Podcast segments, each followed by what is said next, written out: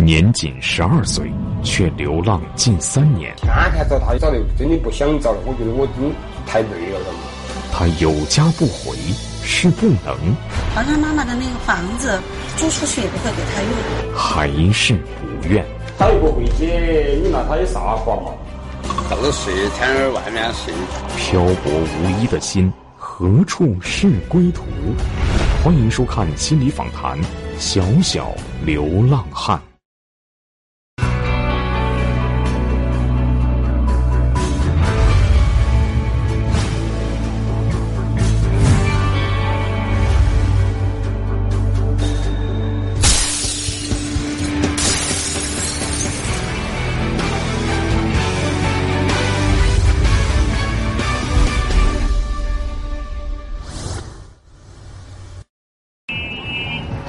呃，你看看周立红吗？我那个五月二十九个那天走了。看周立红吗？真没看到。周大哥今年五十岁，家住四川省彭州市。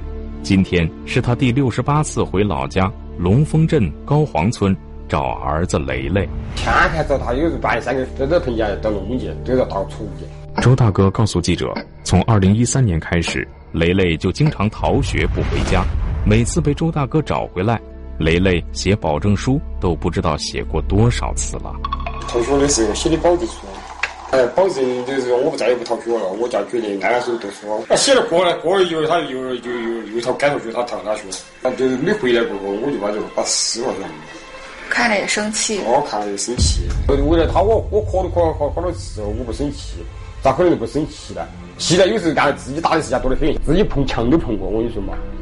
墙上的保证书最终成了空头支票。周大哥每次看到，心里都觉得一阵刺痛，因为有严重的腰伤，他平时只能靠打零工维持生计。然而无论何时，只要接到学校打来的电话，他就要立即放下手中的活，拖着疲惫的身躯，大街小巷的寻找儿子。可是，一次次的寻找并没有打动磊磊的心。反而让雷雷逃学的次数越来越频繁了。你之前经常接到各地派出所给你打的电话，接过，都哪儿的呀？我们龙峰派出所嘛。然后不是那个有个高铁啊，我电话查的是我打电话过来，包括那个是这个火火火火车北站、张家派出所也都给我打过电话，我都去接过，晓得吗？找的真的不想找了，我觉得我真太累了，晓得吗？毕竟我还要生活。我不可能天天跟着他转，那我一家人，我这边又咋又又咋个生活，对不对？寻找雷雷的花销，让原本就不富裕的家更加捉襟见肘，而雷雷也从二零一五年开始，竟然一直在外流浪。无论周大哥怎样劝说，都不愿回家。这天，已经几个月没见过儿子的周大哥，再次决定去找找儿子。出门之前，他先给雷雷的妈妈打了个电话。我跟你说个事，等于说。现在娃娃的这个事情，意思是说，我现在一直都想跟你联系，也联系不到你。就是说，现在娃娃这么大了，我的意思是看，不能你能不能回来？就是说，大家一起做了心平气和的看娃娃的事，应该把把把这个咋个咋个安排啊？把安排了，你还你看这个的嘛？我没空，你自己去。喂。他说什么？他说没空，他说你自己解决。就娃娃走到今天这种地步，他妈有很大的原因。之前人家就没有逃过学，晓得吗？是，只要他妈去耍了，那娃娃回来就他就转来就就逃学。我就跟他两个说，我说因为他现在每次都是在你那回来发生发生的事情。我说你能不能在这个十八岁之前，你你不要再跟他两个见面，我要探视他。一提起雷雷的妈妈，周大哥就气不打一处来。原来两人早在二零一二年就离了婚。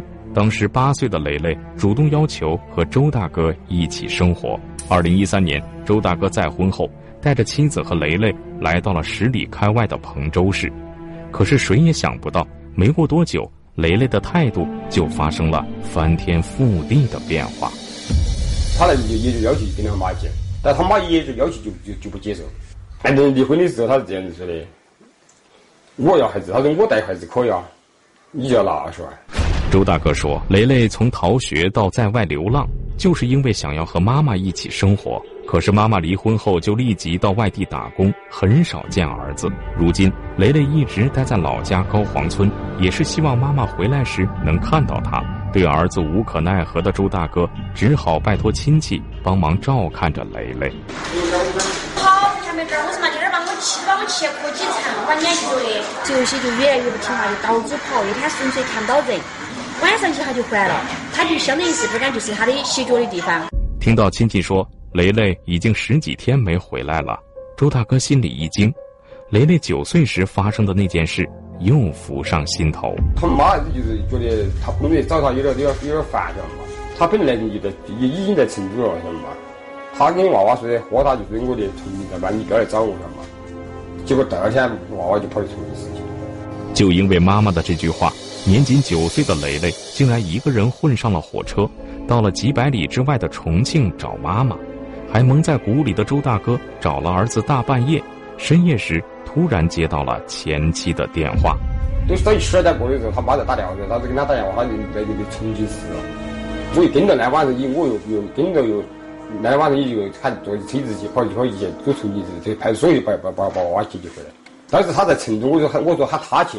我说你那边进去嘛？我说你去把结婚，你所有费用我说我给，晓得吗？他都他都不去。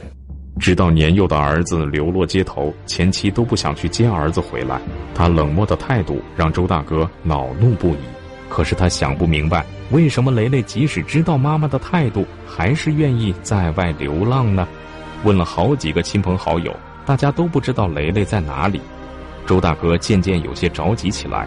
这时，一位村民给周大哥指了一个地方，雷雷会不会在那里呢？先生，你你看了周雷鹏吗？哎，你们少说。哎，哎，我都找他了嘛。哎，没他们家没得来哇。周雷鹏家才都好，谢了谢了。家事情都走这儿干，朝上头走。是啊？顺着村民指的方向，周大哥来到了一处废弃的门面房，这里就是高黄村村委会给雷雷安排的落脚点。这都是全部是好医生一样嘛，他一个洗，那拿着在这洗。这都是他的衣服啊？全部是他的。那他睡哪儿啊？睡在里面里面一床。进去看看吧。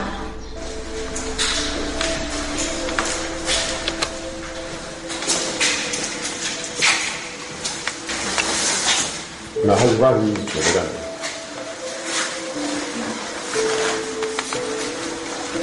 空旷的房间中，只是在里屋有张单人床，被子随意的堆在床上。朱大哥说：“这都是成都市云公益组织的志愿者送给雷雷的。”在得知了雷雷的事情后，云公益组织的志愿者们积极帮雷雷联系妈妈，然而妈妈的反应却出乎他们的意料。他就给他妈妈说：“他说你看吧，我现在每天晚上睡在街边上，好可怜啊。”嗯，你就管我一下嘛。但是在这时候就非常离谱的第一件事情就发生了，他妈妈就清清清楚楚的在那个话筒里面的声音发出来的声音是，睡街边就睡街边嘛，有多大的事儿？那小孩好迷茫啊，因为当时就是觉得，他怎么会不要我呢？好像妈妈的那个房子，他租给别人。就是知道孩子在流浪街头，租出去也不会给他用。然后我们打电话过去接，他也接，接了以后只要听清楚是这个事情，就一句话，与我没关系。但是他是希内心有这种希望，叫妈妈回来的。但是一说完了，妈妈就说：“那叫你爸爸给我怎么样？”就提了很多要求，然后迅速的就把电话挂断。其实我觉得他是有一种嗯，希望用这种方式让妈妈回家。周大哥不知道。雷雷是不是真的想用在外流浪的方式让妈妈回家？但是，一进门看到随地乱扔的衣物混杂在垃圾当中，五十来岁的周大哥眼睛中隐隐的有泪光闪现。他不发一言，只是默默的收拾起屋子来。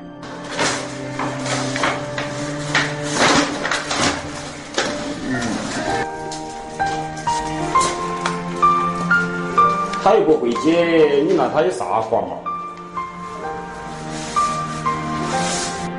我们哪都有家，我回。我都在看了那，我这那又臭又脏，我心里好难受，晓得不？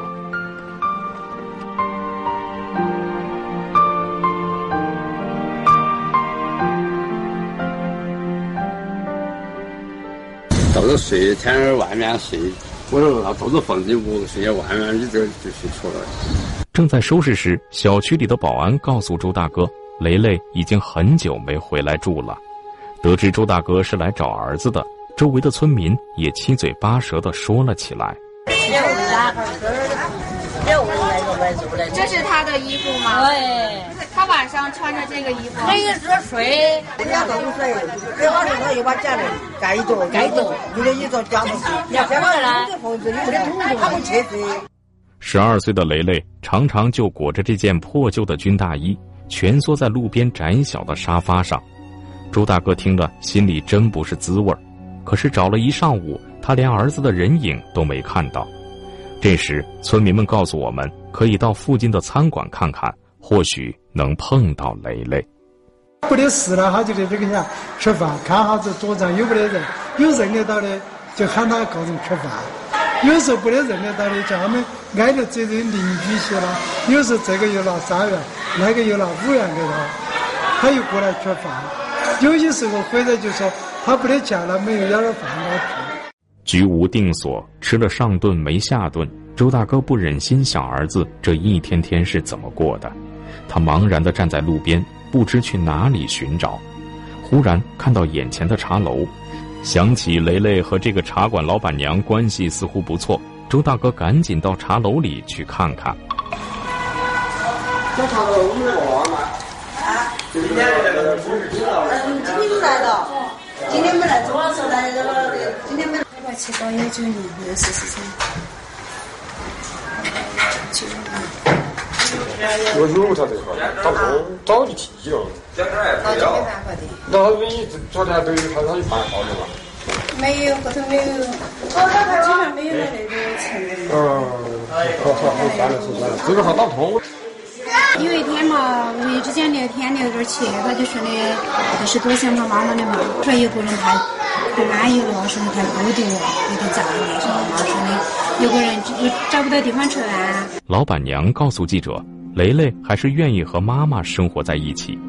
雷雷的妈妈现在在外地打工，只有过年才会匆匆忙忙的回来待几天，可即使只能相处短暂的几天，雷雷的快乐也溢于言表。反正应该平时是从来没回来过，只有过春节回来过。而且今年春节跟着娃娃在他哭了那天。以平时的表现来说，就是高兴嘛，那种要那个事情，不像平时有就是很孤孤僻那种，那就语言就比较丰富了。有啥子话要跟人讲嘛，就找你说话，跟人开玩笑那种。昨天他跟着出了，他就把娃娃就甩进那个小区头，他就走了。他也没跟他交代过，也没跟他说过。衣服跟他买了，买了我也不晓得咋就分了嘛，他就跑我头上耍。没没讲，就说的妈妈回去了，他也就耍他了。什么都没管。就像有一个朋友到到自己睡家里边去，这个星期你耍两天，你该回去就回去了，就是那样的。看到儿子露宿街头，四处讨饭，周大哥对前妻的怨恨更大了。如果前妻能够照顾儿子，雷雷又怎么会受这些罪呢？听到茶楼老板娘说雷雷中午可能会来吃饭，周大哥坐在椅子上，焦急地期盼着下一秒儿子的身影就会出现在门口。等了半天，周大哥终于见到了雷雷。我看到真的心疼，真现在你又我一个又不沟通啥子事，你又跟我两个说，你也是晓得我为了你，我遇了好多有有了好多东西。很多事情你也是稍稍站我的立场想一下，考虑我的感受。就是有这个，就你这个事情发生过后，他站在为止，你说我一个脸面，好是让我真正的脸面，我就真的没，有那么不好意思在那里来耍。周大哥说的口干舌燥，雷雷却置若罔闻。周大哥不知道儿子心里到底想什么，却也担心儿子一直这样离家不归。他联系了心理访谈栏目组。希望能了解到儿子的内心世界，雷雷会打开心扉吗？夫妻离异，儿子呢不愿意回这个家，是因为他想去找妈妈。现在周先生最后呢也总算找到了儿子啊，而且儿子呢也陪着周先生一起来到我们演播室了。欢迎你们，周先生，你好，你好，雷雷，你好，你好。我们今天的心理专家是格桑老师，你好，嗯，我们观察员有三位啊。嗯，这位呢是律师祝伟，你好，程英，你好，大海，你好，欢迎你。你看现在你们父子俩吧，坐在一起还是还是很有距离的哈。你想，其实你个儿子未成年，又老是找不着，其实作为父亲真是挺担心的。对，因为真的确实是你是担心，就是现在没文化，又没读书了，以后没得文化咋办嘛？对，身体也不好。你看，并且是我俩来的时候，他坐在车子上、在飞机上那些就都觉得好冷啊，那种感觉都穿两个衣裳。你说他现在这么大个娃，一个身体好是达到啥程度啊？身体也不好，这些都是我担心的事情。嗯嗯嗯。等你我好像是我说句大我我我真的很看那个情况心里好痛啊，我拉不清的，拉不通我的话的。他说什么？他叫我不要说。不要说啊。嗯。原来这都是他从面都不见我的，我一找他，他就就就躲。但是你认为雷雷不愿意回家，就是因为他找妈妈是吗？嗯。肯定有这个因素，跟他妈妈姐一起耍的时候，开始就第一次就开始去找他，哦慢慢就也胆子也大，也也就就只能说慢慢就就那种养成习惯了。嗯嗯。但是他在外面晃荡，他有没有去找他的妈妈呢？也没找。嗯，在外面流浪过后就没有了，他也没有找。哎。嗯，蕾蕾，你知道妈妈现在在哪儿吗？你想不想找妈妈？不想啊。刚才那个社工阿姨说。你不愿意回家，是因为你想去找你的妈妈，是这个原因吗？是啊，哦，但是你现在并不知道妈妈在哪儿，是吧？想不想知道呢？想找妈妈，但是又不想知道妈妈在哪儿啊？好像你挺矛盾的哈。当时爸爸妈妈离婚是你愿意跟爸爸的是吧？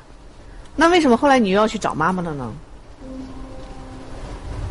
坐在演播室的蕾蕾，对于主持人的询问一直爱答不理。关于寻找妈妈和自己流浪的事情，蕾蕾似乎并不愿意多说。简短的几句答话也前后矛盾。蕾蕾到底想不想找妈妈？妈妈对蕾蕾又是什么样的态度呢？录制过程中，主持人决定现场连线蕾蕾的妈妈，希望从她那里得到一些答案。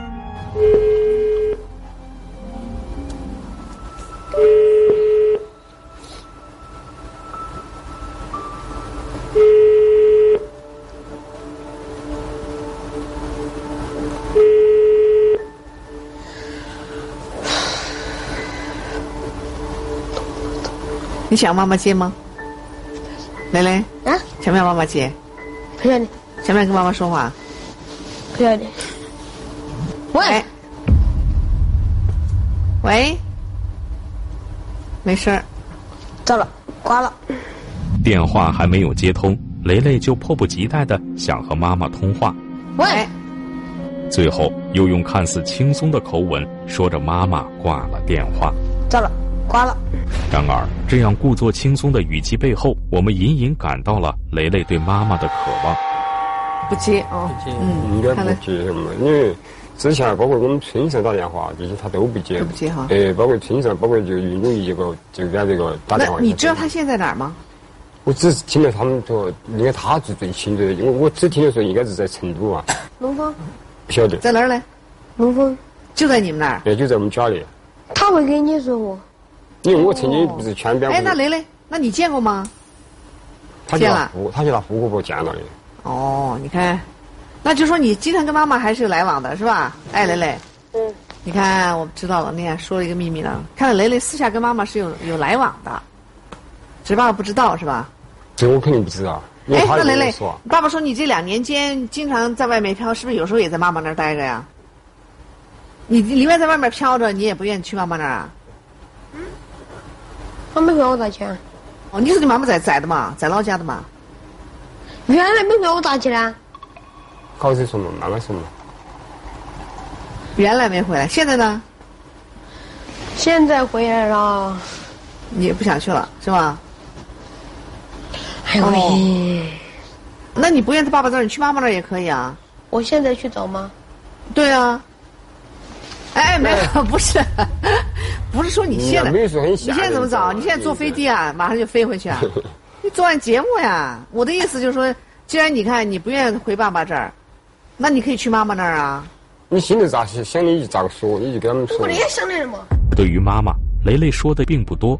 对主持人的提问，他也显得极其不耐烦。此时，观察团成员程音表示想问雷雷几个问题，雷雷会怎样回答呢？雷雷，阿姨想问你个问题，你能不能回答我？可以吗？因为我始终就没有见到你妈妈，片子里也没有见到，电话里也没有听到她的声音。我在猜测，在想象你妈妈到底是一个什么样的人？你能不能简单的给我描述一下？妈妈有多高的个子呀？一米六几。一米五几。六几。是胖一点呢，还是瘦一点呢？微胖微瘦。不胖不瘦，是留的长头发，还是梳一个马尾辫呢？长头发。是一个长头发，披肩发是吗？嗯。白白的。还是皮肤有点黑呀，有点黑，有点黑，是双眼皮儿啊，还是单眼皮儿啊？嗯，内双，内双。哦，你还能观察的真细，还是内双？妈妈跟你说的最多的一句话是什么样子的呀？不记得。那妈妈跟你说的最逗的一句话，是是哪句话呀？不记得。那你最后一次跟你妈妈分开是因为什么？不晓得。也不晓得，你们俩在一块儿玩的最好的游戏是什么？打麻将。打麻将。我他，我我看他打。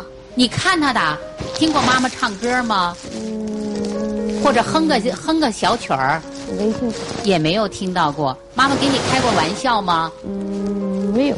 没有过。给你讲过故事吗？嗯，没有。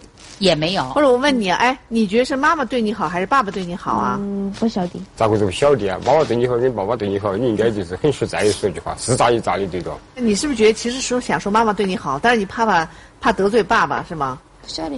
不晓得。想不想找妈妈？蕾蕾。我找一找。你找到关键是就是说你愿意或者说要去，人家都他们就可以帮帮你把你妈妈帮妈妈找着。我倒想问一下那个朱律师啊，当初离婚，孩子虽然判给了爸爸，那个妈妈就可以完全就不管孩子了吗？啊，那肯定不是的。我们国家的婚姻法呀规定，父母对子女的这个教育抚养义务呢，它跟婚姻状况没有关系。啊，就一方有的取得监护权以后，另外一方他对孩子也是有这个教育抚养这个义务的。就我们通常意义上来讲的话，那么最起码他是要负这个抚养费的。对对。啊，同时呢，他一个还有一个就经常经常要去，呃，探望孩子，就给孩子的这样的一个必要的关爱和温暖。比如说，呃，时不时的探视是吧？对。啊，跟孩子的这样一个交往，其实是应该的。是的，我们一般的大人通常理解呢，就是认为这个探视权是一种权利。嗯。其实呢，它也是义务。就没有监护权的那一方，他看孩子，他其实也是一种义务。但是刚才小片也看出，周先生曾经是不满的，对他妻子前妻去看孩子哈。啊，这点呢，等到十八岁，你再怎么着都成。这个讲法是不对的啊！我要纠正您。啊，这个孩子就是他，他母亲。探望孩子，这是他的权利啊！妈妈这个权利你不能剥夺，嗯这个法律给他的权利。这个是肯定是这个权利，他有这个探视权。而且从刚才小片里讲的也好，这雷雷跟他妈妈，他还是雷雷还是愿意跟他妈妈在一起的，是不是雷雷？你看你每次跟你妈妈在一起的时候都很很开心，是吗？对吧？那孩子他有这个对母亲。有一种天然的一一个情感在里面。假如我又不是说他愿意他妈去，我就打就愿意就就跟着他，就是他他要要求，然后我就主动去找村上，找去村上这些跟检查完了这些都一起去找他们，跟他妈两个沟通过。因为他妈孩子就是我我带娃娃可以，但是他我一次性拿要要拿二十万给他，对那种生活费我一次性拿。呃，那周先生听起来。您认为到现在为止，雷雷的所有的问题，主要责任在他妈妈身上？不我还是我我肯定是有责任，因为我的教育方式方面，就是说，嗯，肯定还是有原因的。你你是有责任，那您觉得占了多大比重？我不是推卸责任，我最多最多就占到百分之三十的责任，就是说，百分之三十。哎，对，就是在这个孩子的妈妈那百分之七十是什么？第一，他把娃娃带一起的时候，他就跟娃娃东说西说的，就是跟娃娃一说。说我以前的和你你那种坏习惯嘛，教育娃娃不不喊我现在的这个老老婆，晓得嘛？觉得他在你们孩子之间挑拨，是吧？对对对。您的意思是说，如果您的前妻不说您的坏话的话，您的孩子有可能是很听话的。对。啊，所以是他惹出来的祸。对。不是你惹出来的祸。这个肯定性的。这是您到现在为止的理解，是不是？对对对。啊，好。意思就是前妻把这孩子带坏了。蕾蕾，嗯。刚才你爸爸说他跟你妈妈的责任，你爸爸说他百分之三十，你妈妈百分之七十。我看你刚才手势，你不太同意，对吧？这个做这个嘛，是不是？是不是？嗯。那你说我考大这的？我你们差不多。差不多。差不多。他说我们俩差不多。一半一半是吧，蕾蕾？嗯。其实他啥都晓得，我在我感觉他应该也啥都晓得，但是啥晓得，但就是但是他他所做的事情，哦，他就是等于说也不跟你说，不跟你沟通，晓得吗？心里很清楚。他就是也许就是外边流量在过来赌气，晓得吗？赌气是不是？你觉得他是在跟你赌气？在我就是最近一段时间，就是这种新的就是就是这种猜想嘛，就是也许他就是在赌气，在逼我喊我，就是这个把把他妈妈找回来那种。逼你要把他妈妈找回来。对。但他知道你离了婚了，你不可能跟他妈妈就是，我也跟他说了，就这这个就不不现实了，对不对？因有些事情是回不回不到过去了，已经都事情都发都发生了，已经回不到过去了，对不对？嗯。这耿老师，其实我也在想，孩子毕竟小嘛，我觉得虽然叛逆了爸爸，但对妈妈实际上是，可能这种渴望还是很强烈的。那你觉得，如果一旦这种离婚以后，妈妈是这样一种态度，他会给他带来什么样的影响？是娃娃在当时选择父亲的时候，他跟父亲是有一个连接的。那么可能有可能他跟妈妈的连接也是很深的。嗯。连接断掉的话，嗯，他会很难受的。对。这种难受对他来说，他就没有学习过如何去处理。是。然后就不知道怎么处理。对。嗯。所以他一一下就堵得慌，他就会退，成人都会退缩回去。对。何况娃娃呢？第一个父父亲。在外面可以，我们有个靠；妈妈在家里呢，有一个温暖的一个后殿。对，他这两个都没有了。雷雷很奇怪，明明他当时他愿意回判给父亲，嗯，然后呢，父亲这是有一个家的，可他就是不愿意。您觉得原因到底在哪？人要回去的话，他身体会有一个安全感。对，而这种身体的这种归属感是，一般我们用现象和画面是看不到的。嗯，所以他需要。建立一个关系，我们用一种关系的形式演出来，看看，看看，演出来看看，就知道真正他的身体为什么不回去。好的，精神为什么不回去？好好，这样就容易理解。从愿意跟着爸爸一起生活，到后来千方百计的寻找妈妈，如今他又表示不想找妈妈了。雷雷的想法充满着矛盾。面对镜头，雷雷说的并不多。他的内心里似乎隐藏着很多的秘密。那么，对于爸爸的急切、妈妈的冷漠，雷雷心里到底怎么选择的呢？心理专家决定用家庭关系排列的方式，直观的表现出雷雷的内心世界。都可以，哪几个都继续。快去快去！你你必须得必须你推了才晓得。行，我跟你说，这个这个喊你就去，我就来耍一下，来快点，来玩个游戏，爸爸推了，等下他玩游戏。看你推的和他推的不一样，先推你自己嘛，好了先推妈妈。我推这块，我推这块。你跟他说噻，那是你蕾蕾，你要跟他说。蕾蕾。哦，对。好好的，好的，就这，好好的，摆摆好，摆好。那你要摆好。来。哦，对，再去推另外的，把所有的人都要推好。他在摆放自己的时候是很随意的，就像让自己。出来在街上游荡一样，或者是离家出走一样的，直接把自己放出去就算了。推推推推，先说哈，你是妈妈，妈妈妈妈，推到你舒服的地方，舒服的位置，摆好。喂，我们要的是位置哈，摆好。你过 来，你过来，你过来，你在这儿哈。啊，对。那是爸爸说，把推到位置上，慢点儿哈。哦。哦，对。那这块怎么倒的？积木它是怎么倒的？认到了，积木你认到哈。这好，就算你认到。我们清晰的可以看得到，他自己从这个家庭系统里剥离出去了。我现在问哈，问哪个人最？我去问哪个？他们几个都我问一个人。嗯。你说我问哪个？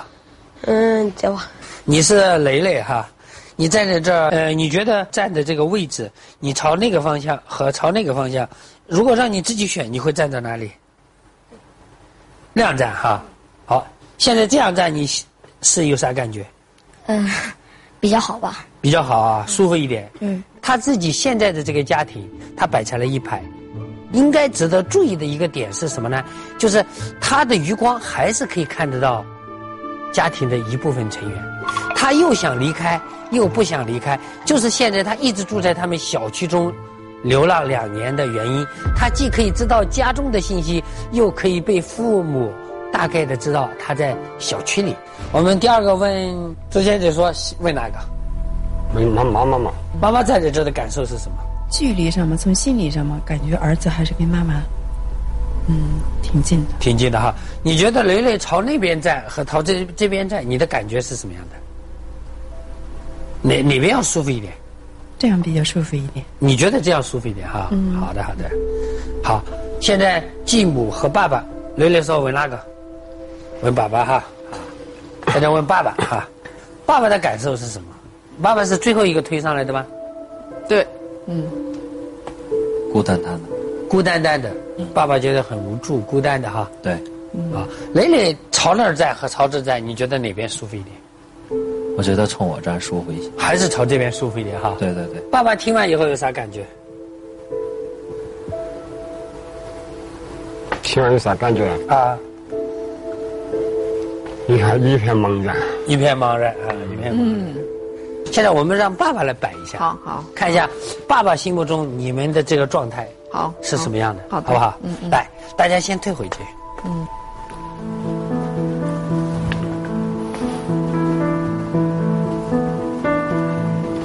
推肩膀推起走。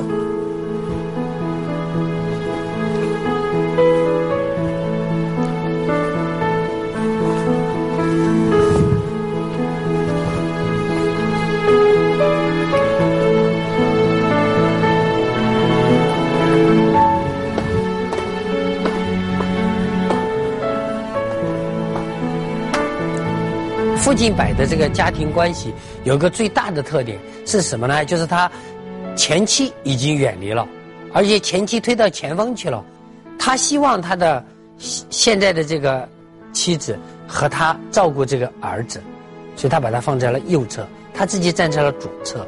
新的这个呃继母呢放在了这个儿子的呃右侧，这样把儿子放在中间，这是一个家庭期盼的一个状态。而且大家都同向向前，一起往前走，这是一个非常温馨和谐的一个家庭。但是呢，呃，儿子收不到这种感觉。啊，你这样摆就舒服吗？嗯，舒服。舒服啊！嗯我如果问你，希望我问哪个的？嗯，先问哪个？问问问蕾蕾吧。问蕾蕾哈啊，来，蕾蕾，现在爸爸这么摆的，你的感觉是什么？体会是什么？感觉爸爸就是更偏向继母一点。你给爸爸说句话会说什么？呃，我希望你把我妈妈找回来。我们在不停的在让这个小蕾蕾扮演者在说话的时候，我们用余光会去看真实的这个蕾蕾她的反应，她的肢体反应，她的专注度反应，以及她眼神的反应。其实这些内容都可以反映出这个小蕾蕾所反映的内容，在很大程度上就是他心里的投射。我刚才特别注意看雷雷，嗯，就是把妈妈摆出去以后，他是，就是往往那个沙发上靠了一下，就是没办法，嗯嗯。妈妈还是呃爸爸还是把我妈妈给弄出去了，然后他用眼睛瞥了一下他爸爸，嗯，对，对我觉得好像是有点儿不太满意，嗯。蕾蕾情感上他不接受。怎么样？对爸爸来讲，舒服吧？如果让你换，你会怎么换？换一个去，想换这啥子去换去，快去，来，蕾蕾，快点，把它换哎成换一下换一下有什么吗？对，大胆的换。哦，你看，你看，他自己也很舒服，两个演员也舒服了，两个演员一对视就先乐了。问一下，问一下啊那个，问一下，问一下蕾蕾，蕾蕾感觉现在的感觉嗯，比较舒服了。比较舒服了。嗯嗯，对。雷雷随手一推，将小演员转向了妈妈。这个看似随意的动作，却让在场的所有人感受到了雷雷对妈妈的执着与依赖。那么，周大哥看到这一幕会有什么感受呢？现在什么感觉？那些就是他心里想的嘛。但是说，我尽量想这样子做事。现在就是他们妈现在把找他们妈来做，他们妈是做不到这这样子做了。嗯嗯嗯，对对。可能就是我心里是这样想的。那我现在摆一个位置哈，嗯，那蕾蕾看到哈。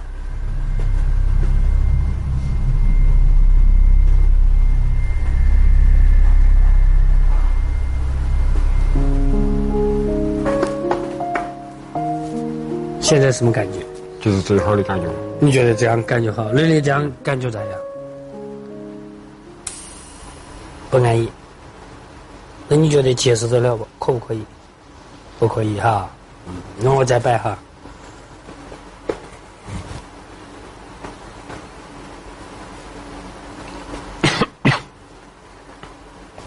来来来，这样感觉的，嗯，不行，他觉得这个系统不行，他觉得这两个系统必须要出去。在家庭关系排列中，无论是雷雷自己排列，还是改变爸爸和格桑老师的布局，雷雷都愿意和妈妈靠得最近，而且最后执意要求排除出爸爸和继母二人。在妈妈对他不闻不问，爸爸却三番几次的寻找，强烈要求他回家的情况下。雷雷为什么还是对妈妈有着这么深厚的感情，对爸爸却极度排斥呢？周大哥和雷雷这对父子之间到底发生了什么？他们又能否重归于好呢？直到现在为止，我也搞不清楚他究竟为啥子现在对我有这个不想回这个家。我到现在为止都没都没把搞清楚究竟是啥原因造成的。看到他爸爸的第一面的时候，就整个神情是人是僵硬的。妈，打我。下周同一时间，欢迎继续收看《心理访谈》，我想。